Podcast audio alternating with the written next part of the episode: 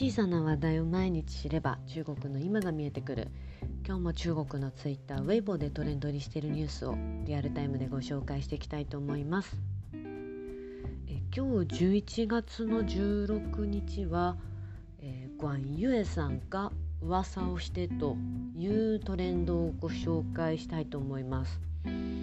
っとまあ、アイドル関連の、えー、ウェイボーのトレンドをご紹介できればなというふうに思ってるんですけれども、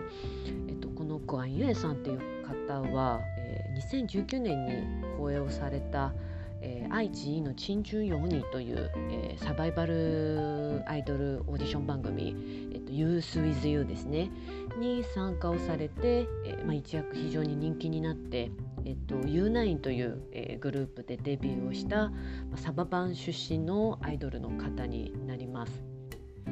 非常にこう整った、えー、可愛いかっこいいみたいな、えっと、スタイルででかつ、えっと、視覚障害を持つご両親のもとで育った、えっと、非常に苦労人みたいな方で、えまあ、番組放映当時も今も非常にこう人気のある男性アイドルの方です。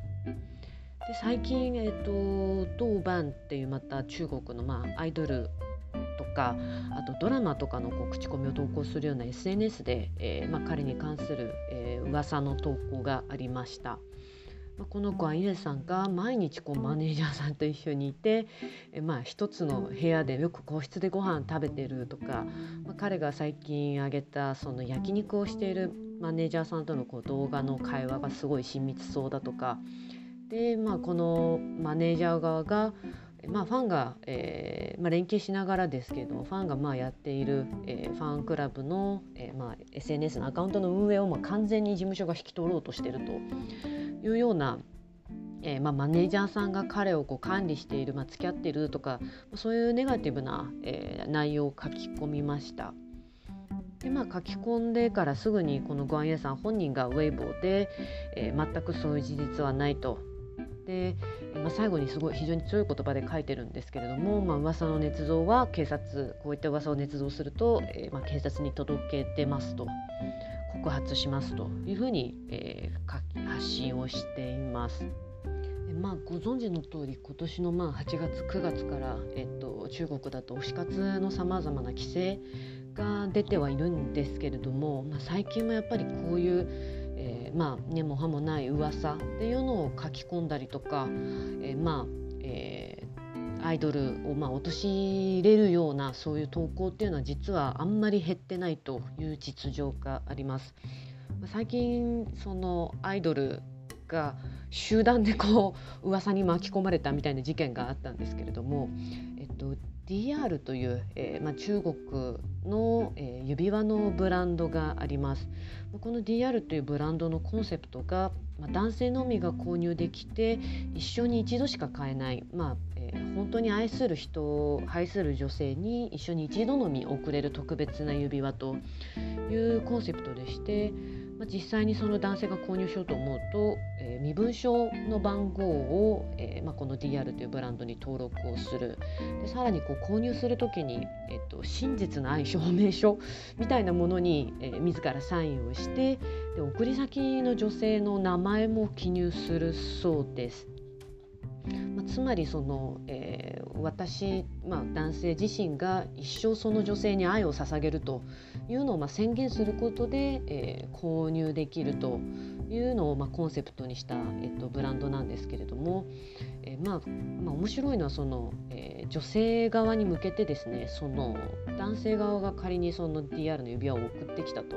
でそれが真実の愛かどうかっていうのを調べられるえーまあ、WeChat でミニプログラムというのを作っているそうです。まあ、WeChat のミニプログラム、まあ、アプリ WeChat 上のアプリみたいなものですね。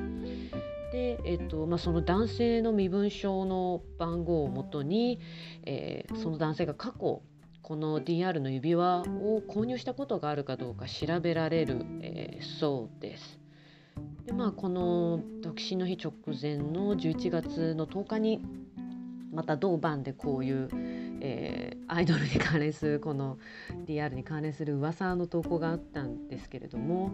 まあ、DR のサイトで、えー、そのアイドルの方の身分証の番号をもとに調べたところ、えーまあ、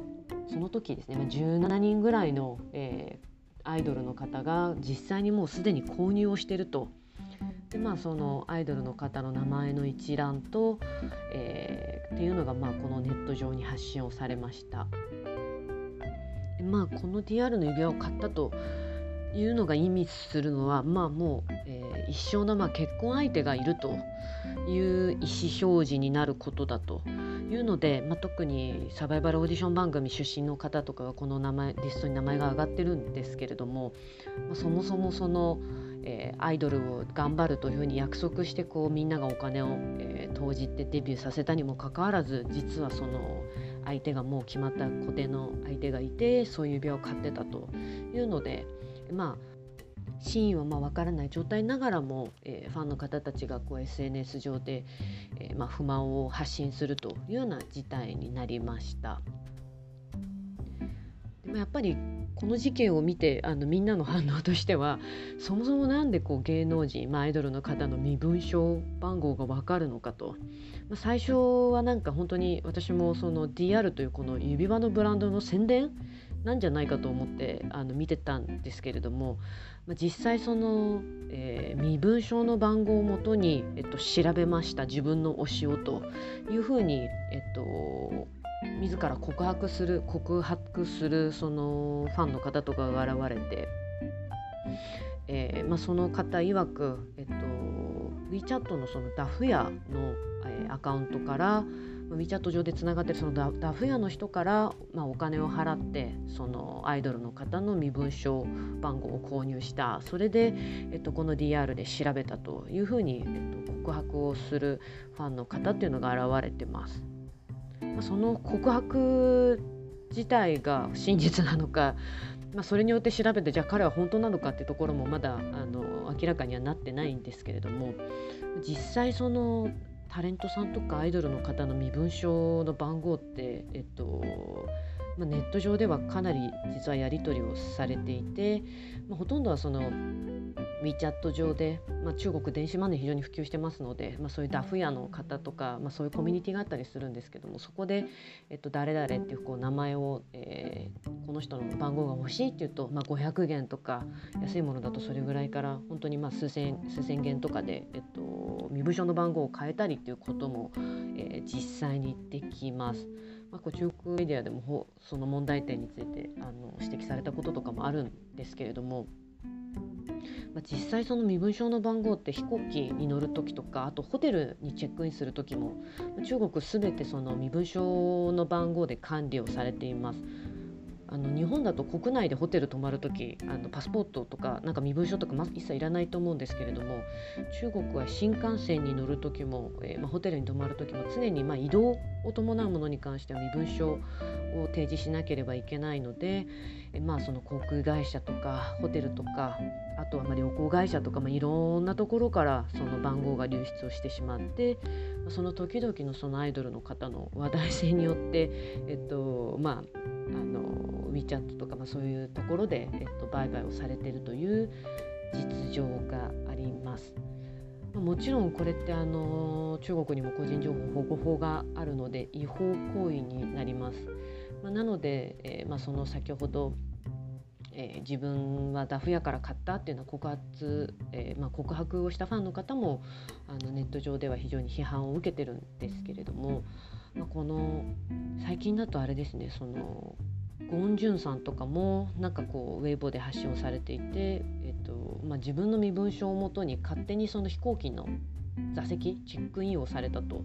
でそれが何度も何度も席が変更されて困ってるからやめてくれみたいなことをウェブに発信されたりしていて、まあ、おそらくこれはファンの方なのか、まあ、パパラッチみたいな方なのか自分の近くに座らせたいのか写真を撮りたいのかとかっていうような理由でやってると思うんですけれども、まあ、本当にそのタレントさんアイドルの方の、えー、個人情報っていうところのえー、取り扱い、まあ、問題なんじゃないかっていうところがあの改めて浮き彫りになった事件かなというふうに思います。